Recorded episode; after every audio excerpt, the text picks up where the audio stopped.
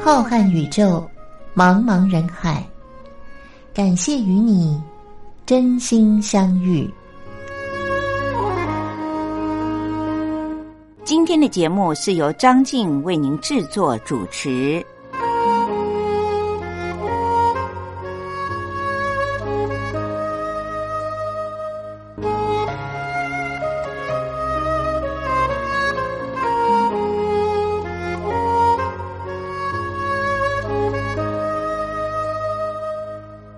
各位听众朋友，大家好，我是张静，欢迎收听星期天晚上零点十分光华电台为您播出的《真心相遇》，又到了张静在空中和我们听众朋友们见面的时候了。今天的节目里面，张静依然会为您固定的播出的单元，就是说历史故事。除此之外呢，张静会在前半段的节目当中，和各位听众朋友们一起分享一些。国际医疗期刊，或者是最近科学最新的研究所发表的论文报告，当然都是有关于我们的身体健康的。希望各位听众朋友能够在收听节目的时候，也可以增长您的知识，让您在日常生活的保健上多了一些方向，多了一些参考的资料。除了此之外，也会在节目当中为各位听众朋友们点播一些好听的歌曲。那张静也要在这里特别的强调，张静所播出的歌曲，不论是老歌，还是今年二零一九年最新的专辑当中的好听的歌，都是张静自己本身就很喜欢的。这也是我私心希望各位听众朋友们能够知道张静喜欢什么样的歌曲。当然。在这个夜深人静、凌晨的时候，张静也会考虑到不要播放一些太吵的音乐。虽然现在有很多的朋友都知道要如何的使用耳机，或者是使用电脑和手机来收听节目，不过张静还是考虑到了我们有一些年纪比较大的听众朋友们，或者是行动不方便的听众朋友，您一贯的都是利用收音机在收听节目。那么，以不打扰别人为优先的原则，这也是我们现代人的一种道德的标准吧。所以，张静会在夜深人静的这个时段呢，特别的播放的都是比较轻柔优美一点的歌曲，几乎不会为大家选播比较吵杂的音乐。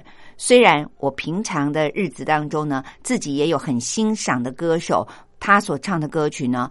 也是比较摇滚一点，或者是比较重金属一点的。不过，还是考虑到节目播出的时段，尽量不会在节目当中为大家播放这样的歌曲。如果您觉得您就是喜欢要在夜深人静的时候提振一下精神，希望要播放这样的歌曲的话，也不妨写信来告诉张静，您想听哪一个重金属的歌手，或者是哪一个摇滚歌手，他们曾经唱过的知名歌曲，只要张静找得到，一定会为您点播的。那么回头来和我们的听众朋友们报告一下，今天是二零一九年的八月十一号。相信有一些学生朋友呢，现在正在放暑假，希望您的暑假过得是很愉快的，而且也是很充实的。今天节目的一开始，张静就为您点播这首梁静茹。我们知道她已经出道很久了，现在也已经升格当妈妈了。梁静茹在二零一九年的新专辑当中。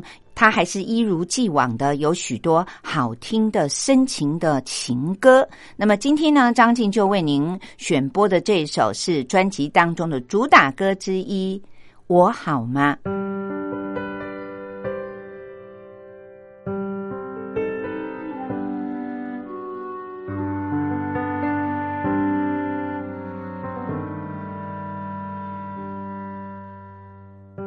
金黄的。银杏树再次满开了，那一年树下的约定已解散了。尽管蓝天仍像青春般清澈，我们不再见了，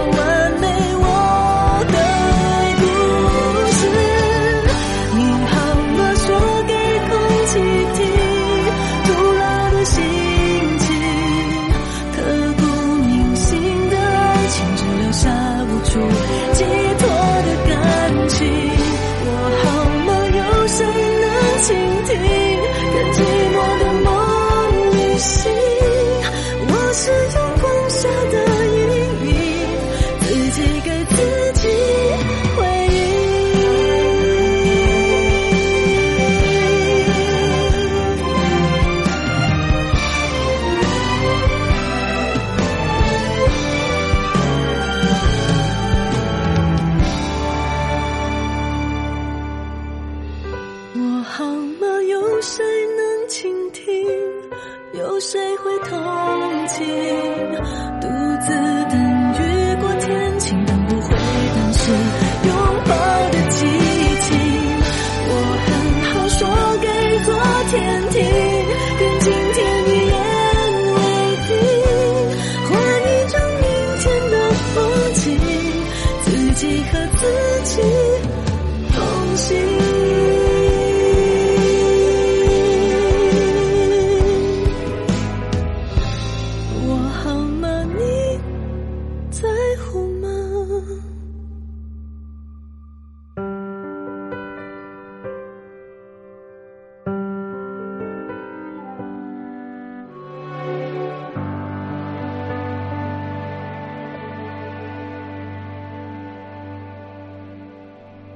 听众朋友，您现在正在收听的是光华电台，在每个星期天晚上的零点十分为您播出的《真心相遇》，我是张静。今天在节目当中呢，要和大家分享一个最新的医学资讯。不过，这则信息一出来，立刻的和之前曾经发表的一个信息呢，互相的有冲突了。所以呢，张静特别的会在节目当中为各位听众朋友们说一下，那么医生是怎么看这两个有关于我们身体健康、日常每个人都会碰到的信息，为什么会这样的彼此冲突呢？这是刊登在二零一九年最新的美国医学期刊当中的一则，它的标题下的是说：如果你一天吃一个半的鸡蛋，日后您罹患心脏病的几率将会升高百分之八。可是各位听众朋友有没有记起来？就在不久之前，美国的饮食营养机构呢，还特别的公布了一项报告，建议大家说啊，要推翻过去说不要吃太多鸡蛋，以免胆固醇会高的这种不正确的资讯。当时，美国饮食营养机构所公布的是说，大家放心大胆的吃蛋吧，吃蛋和我们的胆固醇高不高一点关系都没有。这个消息出来以后呢，哇，我身边就很多朋友都非常的开心，因为大家都很喜欢吃蛋，煮熟的蛋、煎的蛋、炒的蛋都有一种特殊的香味，吃蛋的时候就会觉得我们的生活好幸福啊。可是各位听众朋友，我们还没有高兴太久。最新的这项研究呢，告诉大家说，如果你一个星期吃超过四颗蛋，未来您罹患心脏病的发生率就会升高百分之八，也就是将近了一成的罹患心脏病的几率。如果以这个数量来平均一下，一个星期有七天的话，等于说您一天吃超过一个半的蛋的人，死亡的风险就会大大的增加，大约一成了。这个项消息出来以后，很多的朋友都不能够接受，因为去年才公布的说可以放心的吃鸡蛋，怎么现在又不一样了呢？那么我们先来看看。这则医学报道是哪一个单位所做的呢？这是美国知名的西北大学的医学院的研究人员，他们整整的搜集了六项资料，分析了将近三万多位的美国的成年人的在医院的记录，而且追踪长达十七年。所以，这个医学院它其实是很有耐心，同时它也很质疑在去年美国饮食机构所发表的那项建议报告。他们经过了许多的分析以后，发现只要像刚才所说的，一个星期吃超过四颗蛋，罹患心脏病的风险就会稍微的提高一些。那如果您吃的更多的话，您未来罹患心脏病的几率也就会提高的更多。那当然也就大大的提高了死亡的几率。主导这项研究的美国西北大学的医学院，他们以每天吃两颗蛋的人来说，调整比例以后显示，罹患冠状心脏病的风险增加了百分之二十七，比刚才所说的吃一颗半的蛋呢，更提高了一成以上。而死亡的风险呢，也增加了百分之三十四，简直就是提高了一个人死亡风险的三分之一以上。主要就是他们还是认为鸡蛋当中的胆固醇所造成的。虽然之前的研究认为每天吃鸡蛋不会影响血液当中的胆固醇增加，可是西北大学这次的研究则再一次的认定了食物当中的胆固醇确实和心血管疾病有着密切的关联。所以，主导这些研究的人员表示。一个鸡蛋呢，可能就具有一百八十六毫克的胆固醇，和我们每天胆固醇的总量应该要限制在三百毫克以下的建议量呢，相差的不多。如果摄取超过三百毫克以上的胆固醇，心血管疾病的风险就会增加百分之十七，提早死亡的几率呢，也就会增加百分之十八。所以根据。这一次，美国西北大学在美国医学期刊当中所发表的长达了十七年的研究报告来看，他们还是认为，如果您鸡蛋吃的太多，一个星期超过四颗的话，就会大大的提高了罹患心血管疾病的风险，那提早死亡的几率就更不用说了。所以，各位听众朋友。这则报告和去年美国的饮食营养建议的那份报告显然就冲突很大。虽然我们不能访问到国外的医生，但是我们可以访问到台湾的医生。台湾星光医院的心脏内科的陈立威医师，他就针对了记者的采访说：“他说这项研究一出来啊，很多人都埋怨。”怎么每个研究都互相不一样呢？那我们到底应该遵循哪一项研究的标准呢？一下子说鸡蛋吃多少都没关系，一下子现在又说鸡蛋不能吃的太多。鸡蛋到底能不能吃？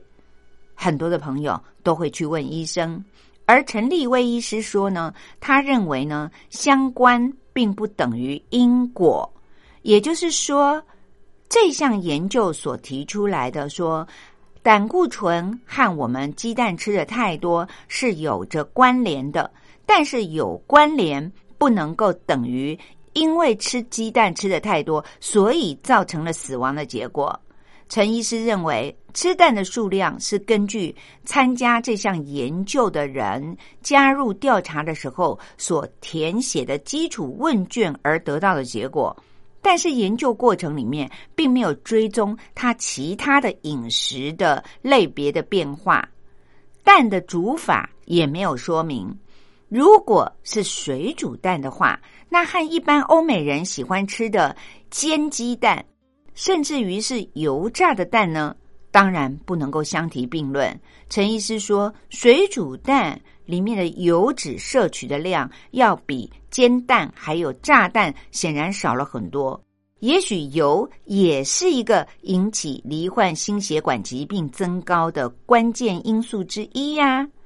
而另外呢，陈医师说，有些人他自己觉得并没有每天吃鸡蛋，可是呢，他的身体当中还是有很多蛋的来源。这是为什么呢？因为他喜欢吃甜点。蛋糕还有其他烘焙的食物当中，都放入了鸡蛋，为了要让这些饼干、蛋糕显得更香。那么这些人呢，自己觉得没有吃鸡蛋，其实他每天摄取的量，搞不好还超过了两个鸡蛋的量呢。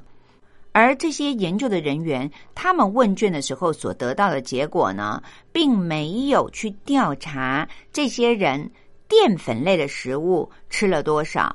还有从一般的蛋糕、甜点当中是否有获取鸡蛋？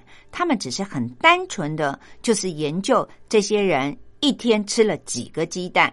那么隐藏版的鸡蛋，他们是不知道的。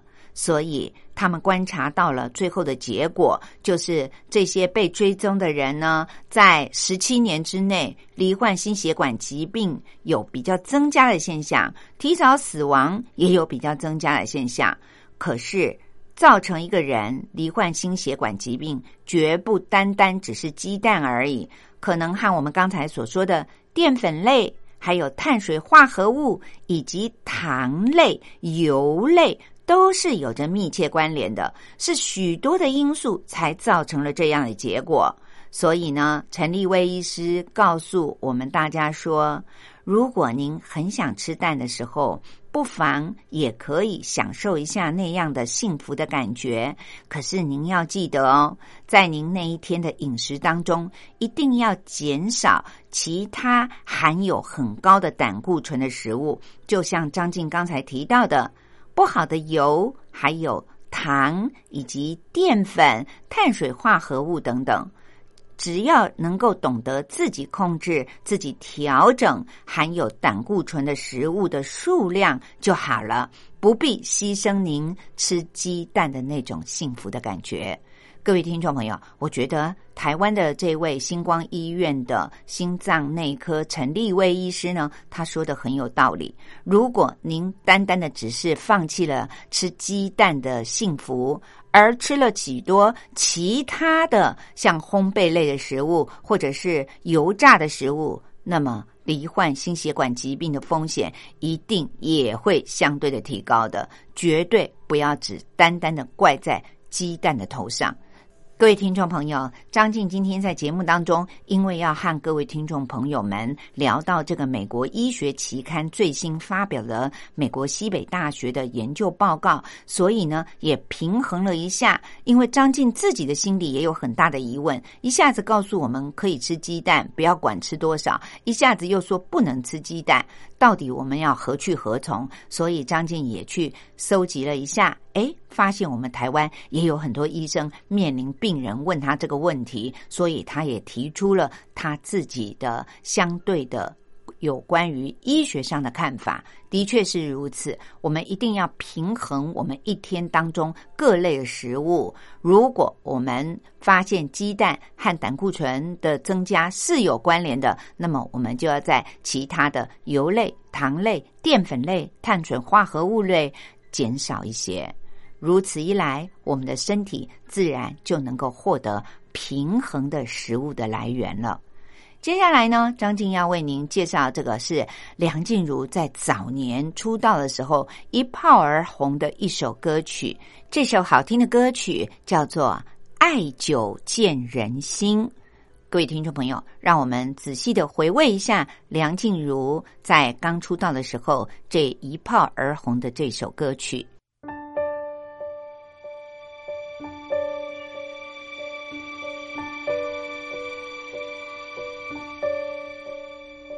我冷漠是不想被看出，太容易被感动触及。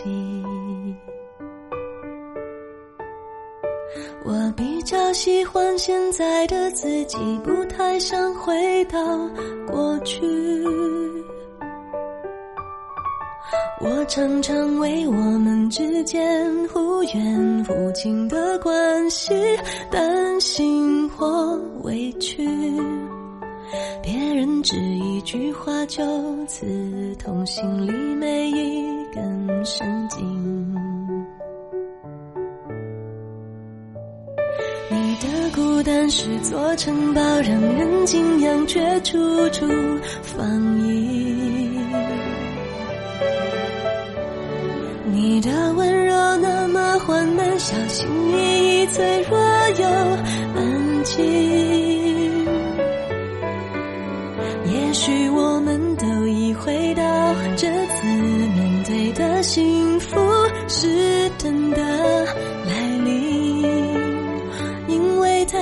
所以才犹豫，忘了先把彼此抱紧。我不是流言，不能猜测你疯狂的游戏，需要谁准许？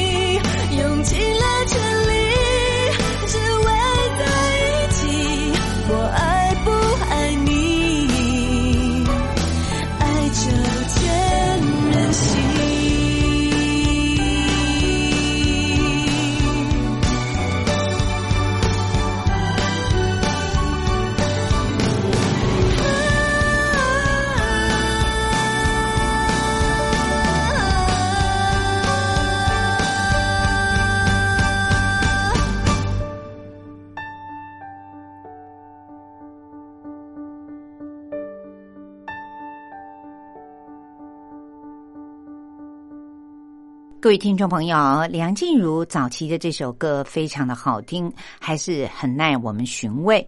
接下来呢，谈到了这个是老话题了，不过这是新的资料，因为刊登在最新的《科学进展》期刊以及《科学期刊》这两本杂志呢，同时的提到了如何能够帮助我们预防失智。我们大家都知道，现在失智的问题、人口老化的问题已经是全球的问题了，因为为每一个国家都带来了很沉重的负担。所以延年益寿固然很重要，但是我相信听众朋友一定会同意张静这样说：我们不但要长寿，而且一定要远离失智失能的问题，这样活着才有意思啊！在《科学进展》期刊还有《科学期刊》这一期呢，都不约而同的告诉大家，那就是睡眠很重要，一定要睡得饱。第二呢，就是要在您还没有老化之前，预防罹患牙周病。根据这些科学研究的机构认为，预防失智其实比你我所想的要简单的多了。只要做好这两件事情，就可以远离失智的问题。根据医学上的统计资料，还有研究发现，引起牙周病的细菌也会引起大脑的病变。而睡眠不足、永远都觉得睡不饱觉的人，则会使得大脑当中的蛋白质的蛋白还有淀粉样的贝塔蛋白逐渐的上升。最终就导致阿兹海默症了。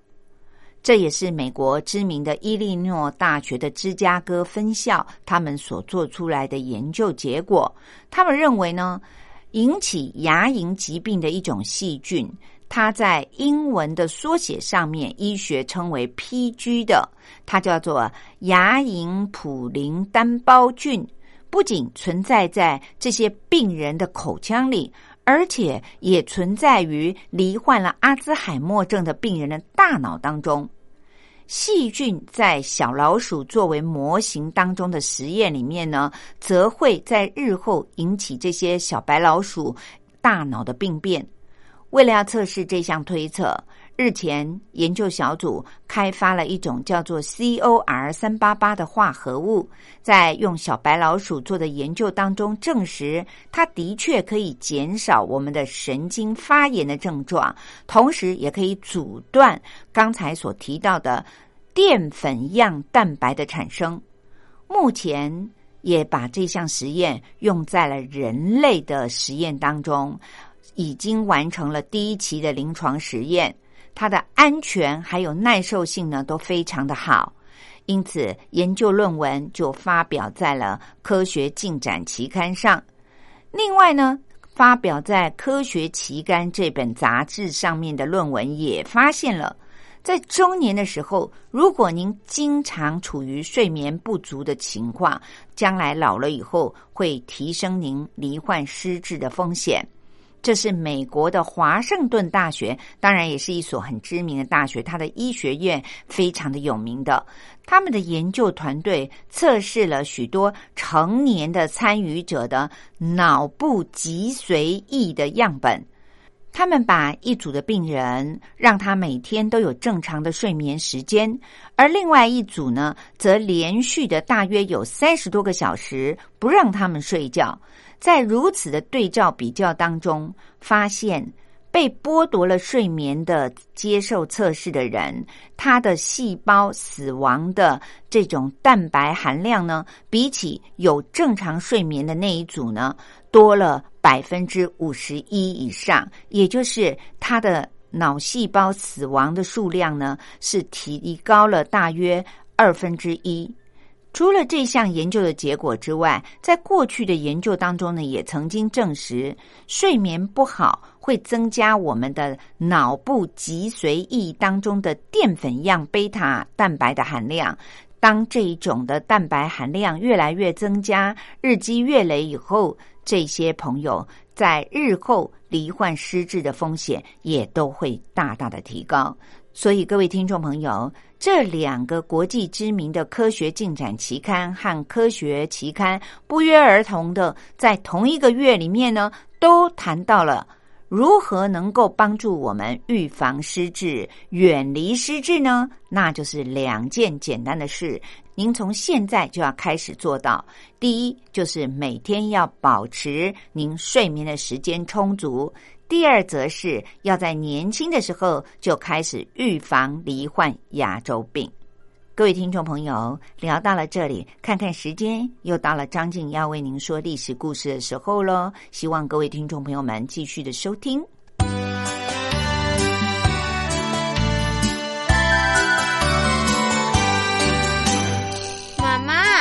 史好难学哦。不会啊，历史就是我们中华民族的故事啊。哎呀，你就把它当成故事来听，这不就有趣了吗？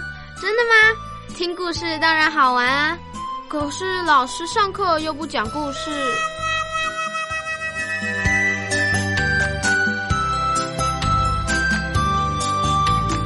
听光华小学堂说历史故事。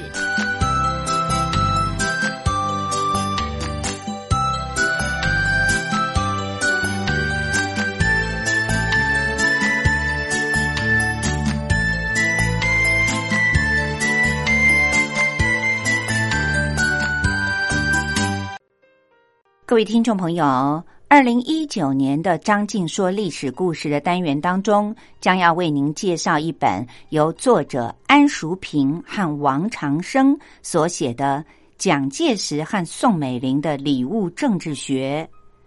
这本书可以说是以赠礼平息了蒋介石和宋美龄的权力关系、政治互动的唯一著作，是由台湾的传记文学出版社所出版的。如果说送礼是一门艺术，蒋介石和宋美龄无疑是个中高手。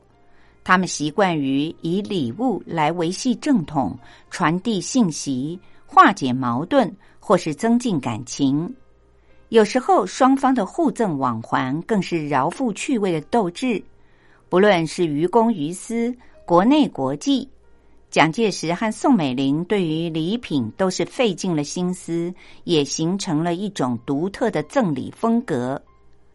在蒋介石和宋美龄的礼物政治学这本书里，没有生硬的道理，而是以轻松流畅的方式罗列了蒋介石和宋美龄历来富有代表性的赠礼。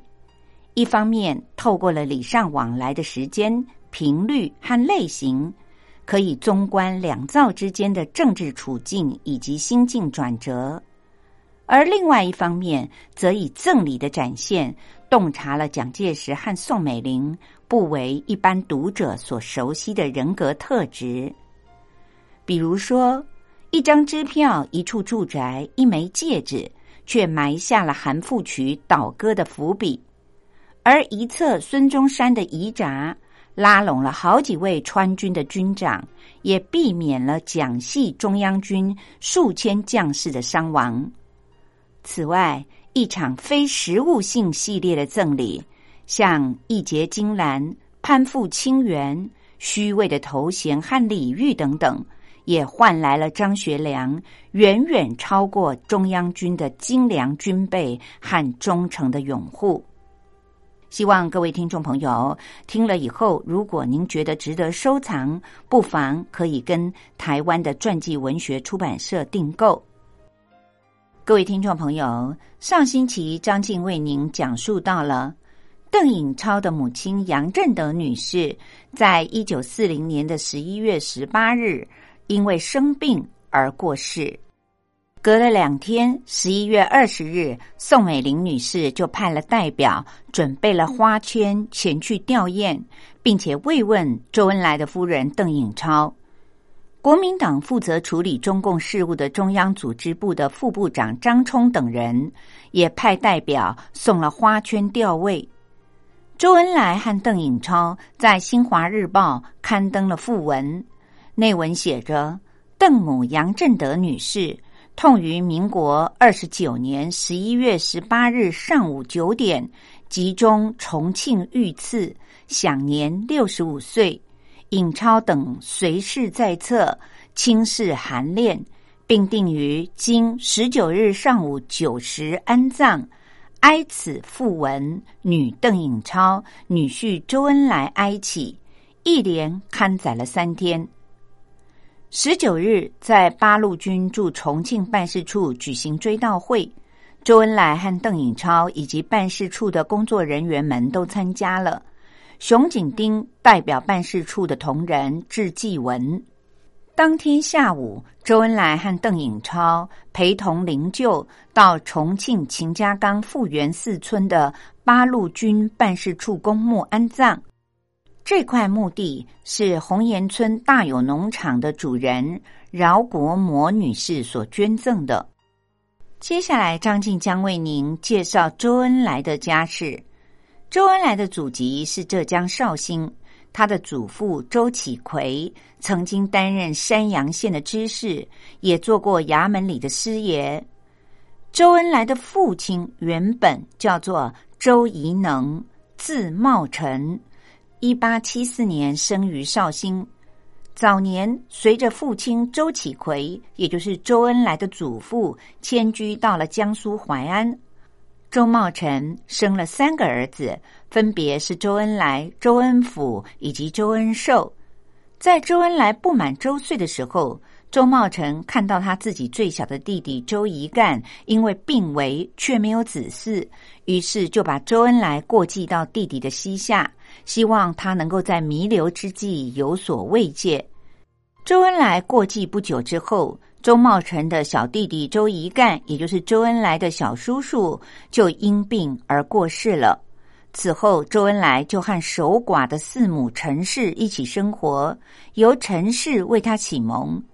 一九零七年，周恩来自己的生母万冬儿也因病过世。第二年的七月，四母陈氏又因病过世之后，周恩来办完了丧事，家中已是债台高筑，靠着典当借债度日。于是，他带着两个弟弟回到了江苏淮安。在表舅龚应孙的家属里面寄读。周恩来的父亲周茂成早年曾经花钱捐了有官衔却没有职务的国学生和主事两个头衔，在那时候，国学生算是很有文化的一种身份，而主事则是正六品的官阶。祖父周启奎过世之后。父亲周茂成为了生计远走他乡，先后在江苏、湖北、东北以及河北等地谋事，曾经充任过幕僚、衙门小差事、家庭教师、文书和收发之类的小职务。周茂成最难过的日子是他在武汉的时候，月薪只有十六块钱，他的妻子也就是周恩来的生母万冬儿。因病过世，他却没有办法返回家中，又无人照料。一九一零年的春天，周茂成由堂兄周宜谦介绍到东北去谋事，周恩来也随之来到了瀛州，现在称为铁岭县的周宜谦的家里面寄养，并且进入银冈书院就读。一九一三年的春天。周宜谦调到天津长芦盐运司担任科员及官营分号的稽核员，周恩来也随之迁居到天津。八月考取了南开中学，不久在胞兄周宜庚的帮助之下，周茂成在齐齐哈尔谋到了烟酒事务局的办事员的工作，总算有了一份稳定但是收入并不多的差事。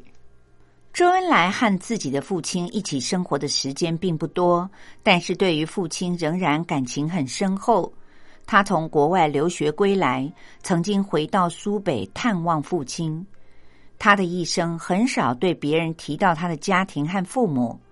对此，他极为相好的南开的同学，后来出任了上海市长的吴国桢，有着很深刻的印象。吴国桢在回忆录里面描述说。我们两个人从一九一四年到一九一七年当中，都在天津的南开中学求学。周恩来比我大了五岁，高我一班，但是从一开始，当我们都还是小孩子的时候，就互相敬慕。那时候还有一个姓李的同学，经常和我们在一起。有些学生常常叫我们是三剑客。周恩来那时候完完全全的就是孔子的信徒。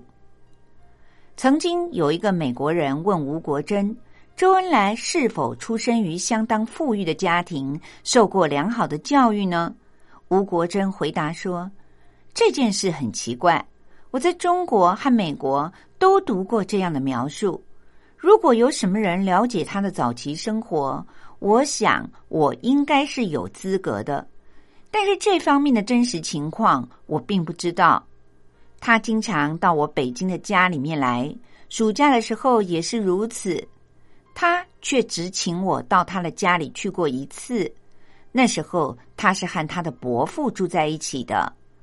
周恩来从来没有谈过他的家庭，他伯父似乎比较富裕，也从来没有跟我谈过任何有关于他父母的事情。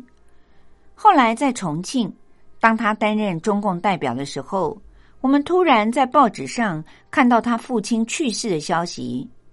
你们知道，中国的习惯是要刊登一个讣文的。于是周恩来就登了，但是据我所知道的，他从来没有向任何人谈过他的父亲。我想这可能存在着某种家庭的问题，不过我却不能够断定。吴国桢在这篇文章当中所说的，当时还有一个姓李的同学，名字叫做李福景，是天津士绅李勤香的公子。李勤香也曾经在清末的教育部门里做过官，和曾经担任学部侍郎的严修是同僚，社会地位可说是相当的，而且私人的交谊也不错。因此，李勤香曾经做过南开大学的校董，还向南开捐过钱。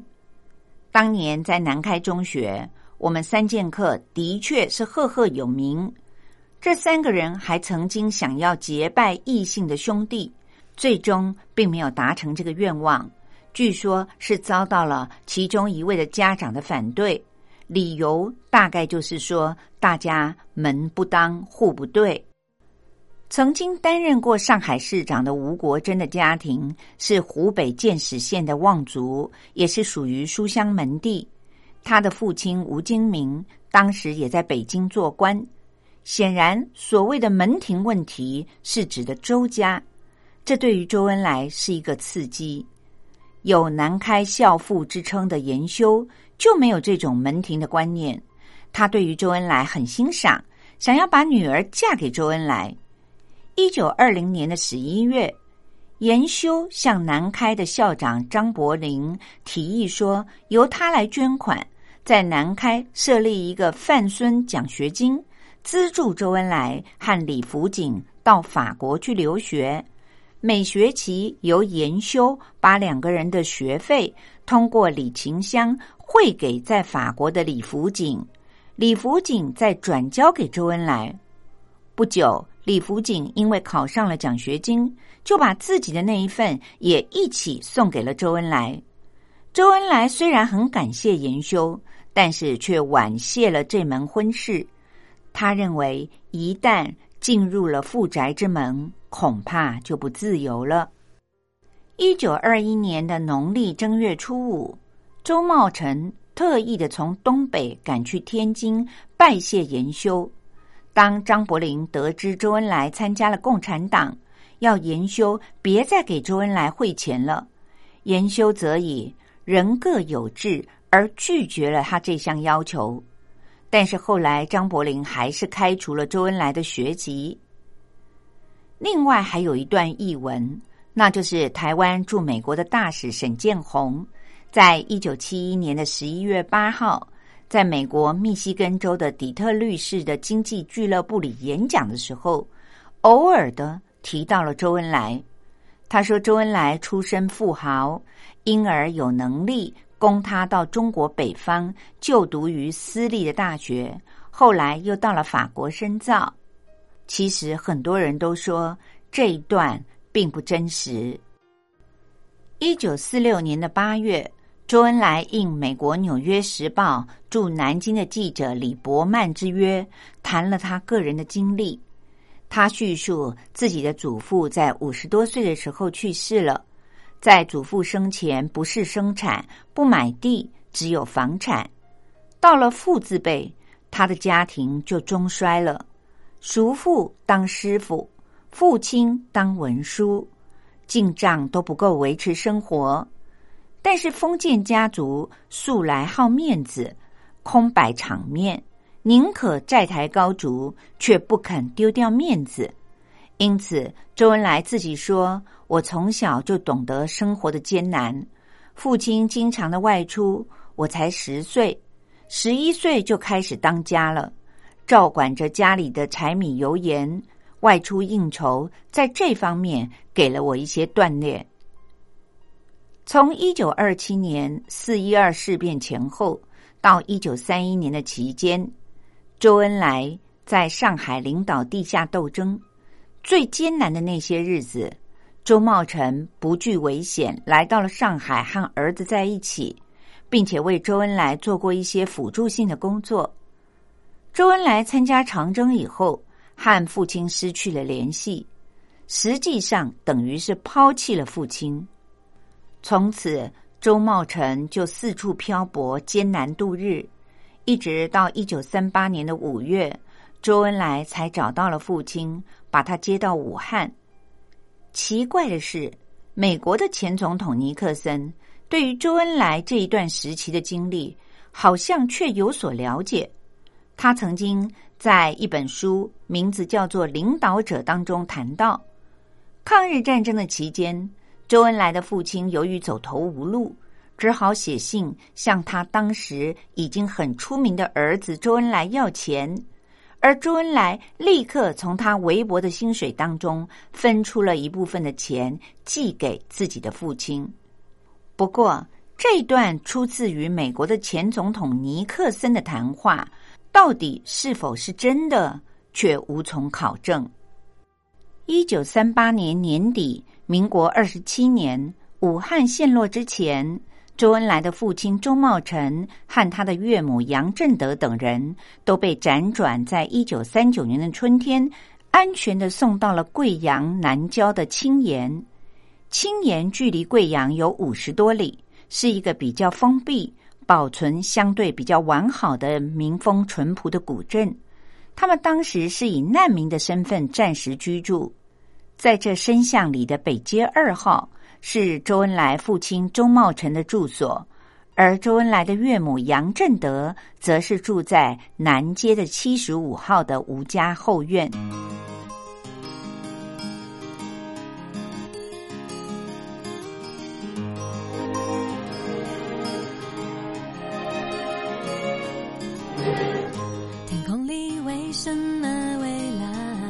各位听众朋友，听完了张静为您说的这一段历史故事之后，您现在听到的仍然是梁静茹她在早年唱的一首《幸福的预感》。希望我们各位听众朋友在接下来的这个星期呢，大家都有一种幸福的感觉。张静也要在这里和各位听众朋友们说再会了。